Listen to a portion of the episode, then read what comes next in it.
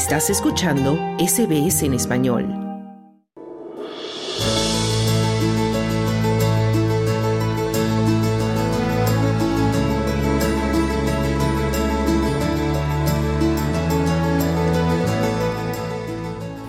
A propósito del tenis en silla de ruedas, Nicolás Joseph Ampuero es un ingeniero civil industrial chileno apasionado por el tenis que llegó a Australia hace dos años y trabaja en Alstonville, Nueva Gales del Sur, como profesor de este deporte. Nicolás también ayuda a los tenistas del equipo chileno de tenis en silla de ruedas en el torneo de Grand Slam. En esta oportunidad está trabajando junto a Alexander Cataldo, quien es número uno de Chile. Nicolás se dedica a asistirlo y a practicar con él para mantenerlo en óptima forma durante el torneo. Nuestro compañero Claudio Vázquez, quien está cubriendo el evento, conversó con Nicolás Joseph Ampuero, quien empieza contándonos de su trabajo en este abierto de Australia. Bueno, lo que yo hago básicamente, yo acompaño a Alexander y, bueno, le ayudo en términos de entrenamiento. Eh, muchas veces los chicos necesitan un poco de ayuda con los, los temas de la silla de ruedas con el mantenimiento de la silla de rueda o llevar la silla de rueda allá para acá y, la verdad es que soy manos para eso, la verdad. Porque para eso, para este tipo de cosas ayudo a Alexander. Y tú, primero que nada, Nicolás, ¿cómo te acercaste al mundo del tenis? ¿Cuál es tu, eh, fue una afición que cultivas desde pequeño? Sí, sí, yo jugaba tenis en Chile antes de venirme acá a vivir a Australia. ¿Y, llegaste a jugar en algún nivel alto? ¿Te dedicaste más bien a, entrenar a, jugadores o, llegaste a competir también? Sí, llegué a competir, pero nunca jugué, de hecho compito hasta el, día de hoy, pero nunca nunca competí a nivel profesional.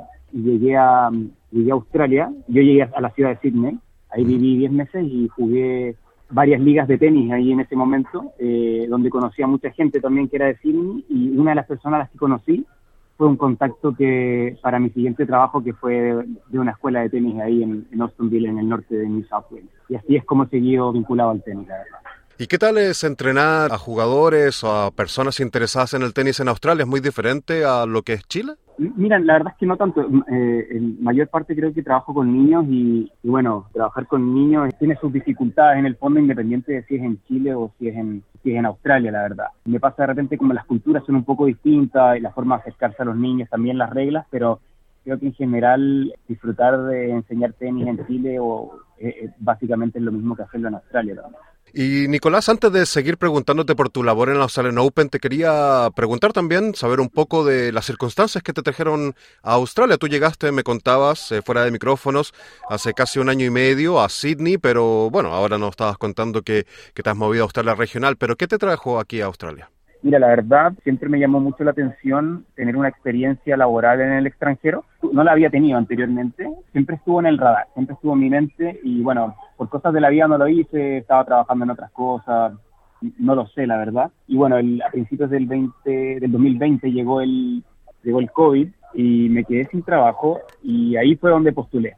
Yo ahí estaba a punto de cumplir 30 años, que ya básicamente uno de los últimos años donde me puede postular una visa Working Holiday y postulé y bueno, dos semanas después cerraron la frontera, yo, yo vivía en Santiago, así que ahí cerraron todos los restaurantes, los gimnasios, todo empezó, empezaron los lockdowns y bueno, recibí la visa, cuando fue? Como casi dos años después, si no me equivoco, y, y bueno, la verdad es que siempre lo había querido hacer, lo consideraba una oportunidad muy, muy buena y bueno, no lo pensé dos veces, así que me vine.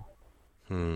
¿Y cómo te ha tratado Australia hasta ahora? Bien, muy bien. Me ha, gustado mucho la vida acá y el estilo de vida. Eh, creo que he podido hacer muchas cosas distintas, así que valoro mucho la experiencia que he tenido acá. Qué bien, Nicolás. Y, cuéntanos un poco más de este trabajo que, bueno, podemos definir como sparring, ayudante de tenistas que participan en el circuito de discapacitados, ¿no? Y tú trabajas con el número uno de Chile, Alexander Cataldo. ¿Cómo es el día a día? ¿Qué es lo que haces ahí junto a, Alexander? Bueno, bueno, básicamente lo que yo te comenté. Yo lo, lo siento más como, ¿cómo se podría decir? Como un trabajo voluntario y básicamente estamos acompañándolo en el día a día en el fondo, con las distintas cosas que pueda necesitar. El ser un tenista de silla de ruedas y todo lo que implica el movimiento cuando uno viene a un Grand Slam o un torneo grande de tenis, en general todos estos lugares, sobre todo en Australia, tienen muchos buenos accesos, pero siempre sigue siendo limitante, porque ellos tienen dos sillas de ruedas, una que es en donde se mueven simplemente y otra es, que es la donde compiten, que es una rueda que tiene la, es una silla de ruedas que tiene las ruedas de, de maneras distintas. Entonces, tiene que mover todas esas cosas y para hacerlo no lo puede hacer solo Entonces muchas veces personas como yo, como su entrenador, facilitamos un poco esa labor también. Y no es primera vez que lo hacen, ¿no? Tú ya habías estado no haciendo este mismo trabajo con otra tenista, según entiendo, chilena. Sí, estuve con Alexander el año pasado acá, pero la razón por la que yo vine al Australian Open 2023 es por eh, Macarena Cabrillana. Y ella es la número uno de Chile del tenis de silla de ruedas. Mm, ah, qué bien. Y cuando te toca jugar con ellos y entrenarlos, ¿es diferente? O bueno, hacer de sparring, me imagino que el ritmo es diferente con jugadores profesionales, pero hay algunos puntos que tienes que, me refiero a puntos específicos que tú tienes que reforzar con, eh, con estos tenistas. Mira, esa es una muy, muy buena pregunta. Tuve mi primera experiencia entrenando con los tenis de silla de rueda como por el 2015-2016 y obviamente uno llega con una parada súper como que no sabe muy bien qué hacer porque no quiere pegarle muy fuerte a la pelota porque no sabe qué tan fuerte le puede pegar de vuelta una persona en silla de ruedas. Y te sorprenderías en ver, primero que todo, lo bien que juegan. sí y segundo, la fuerza que tienen en el tronco, en la parte superior de su cuerpo. Así mm. que la verdad es que los entrenamientos con ellos son muy, muy duros. Y más allá de eso, las reglas del tenis de silla de ruedas son básicamente las mismas del tenis, pero ellos tienen derecho a un segundo bote. Y por lo tanto, por lo tanto, claro, la pasada de, un, de la pelota de un lado de la cancha hacia el otro podría ser más lento. No necesariamente lo es, pero podría ser más lento.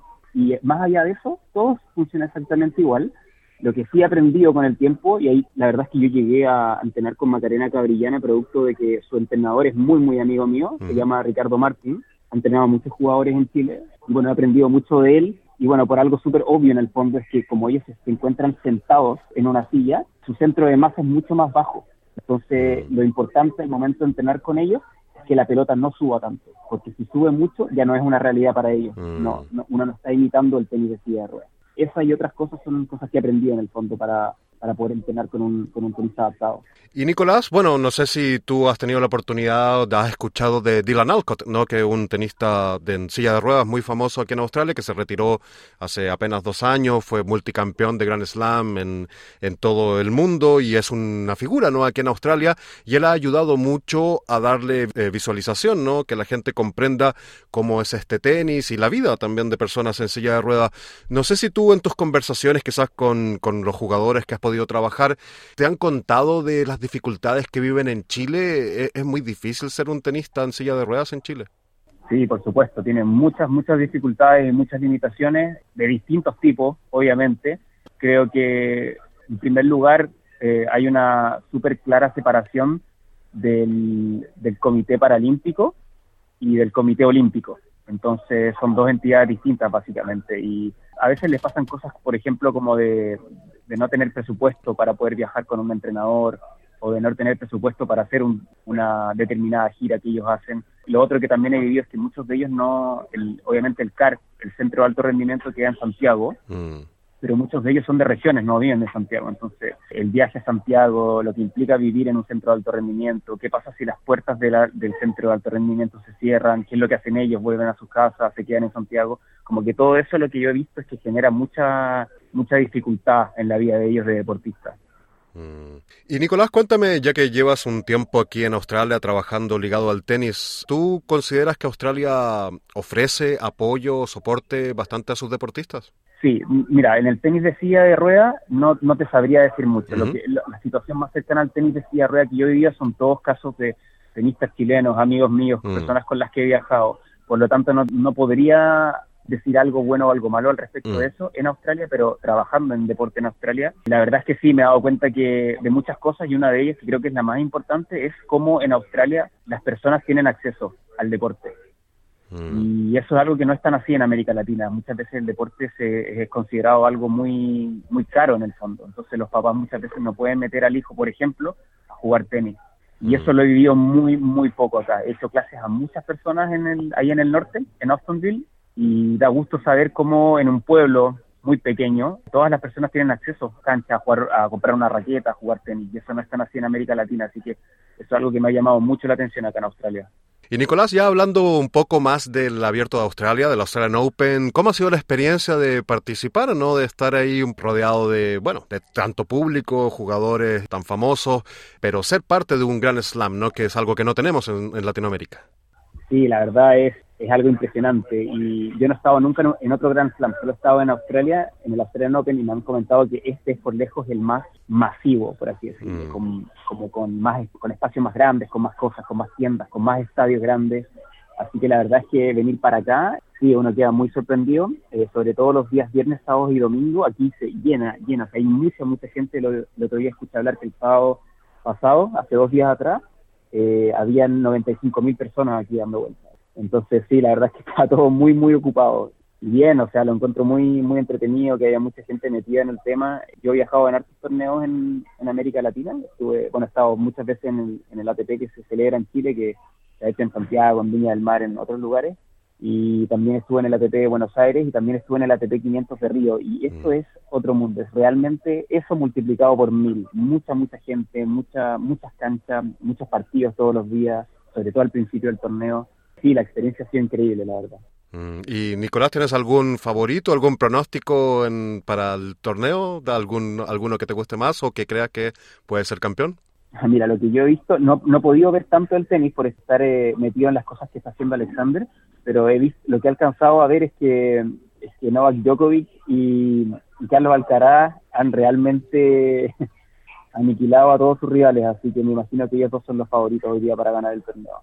Y finalmente, Nicolás, tú que estás ligado desde hace tanto tiempo al tenis, ¿crees que el tenis puede ofrecer algunas lecciones también para la vida o la vida del tenista que pueda también ofrecer beneficio o consejos ¿no? para la, vida normal? Sí, yo creo que sí. Y bueno, y muchas veces lo, de hecho, escuché hace no tanto tiempo atrás una entrevista de la Macarena Cabrillana, de la tenista paralímpica que te comenté, antes de que jugara los para los para panamericanos, y comentaba en el fondo que ella sí cree que el tenis podía influenciar positivamente la parte psicológica de una persona, cualquiera fuera esta persona.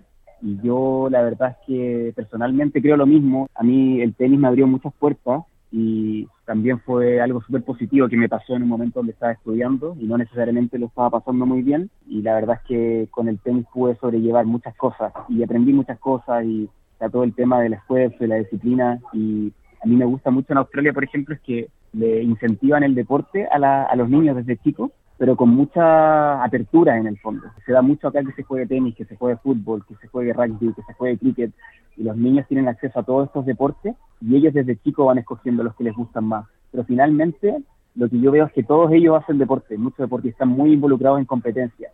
Y eso es algo que yo creo que valoro mucho acá. Nicolás Joseph Ampuero, ingeniero civil industrial, profesor de tenis y ahora también sparring de jugadores en silla de ruedas en el Australian Open. Muchísimas gracias por conceder esta entrevista a SBS Audio Australia en Español. No, claro, muchas gracias a ti por haberme contactado y nada, ojalá haya podido servirte esta entrevista a ti también. Dale un like, comparte, comenta. Sigue a SBS Spanish en Facebook.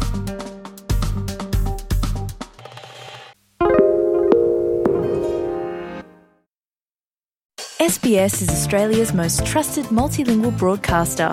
Our listeners are loyal, highly engaged, and have supported countless local businesses. We offer advertising packages for businesses of all sizes. Our experienced sales team will guide you through the process of owning a great campaign. Bring your own ad or have our production team make you something in one of our 68 languages. Start the conversation with your new audience today. Email sales at sbs.com.au.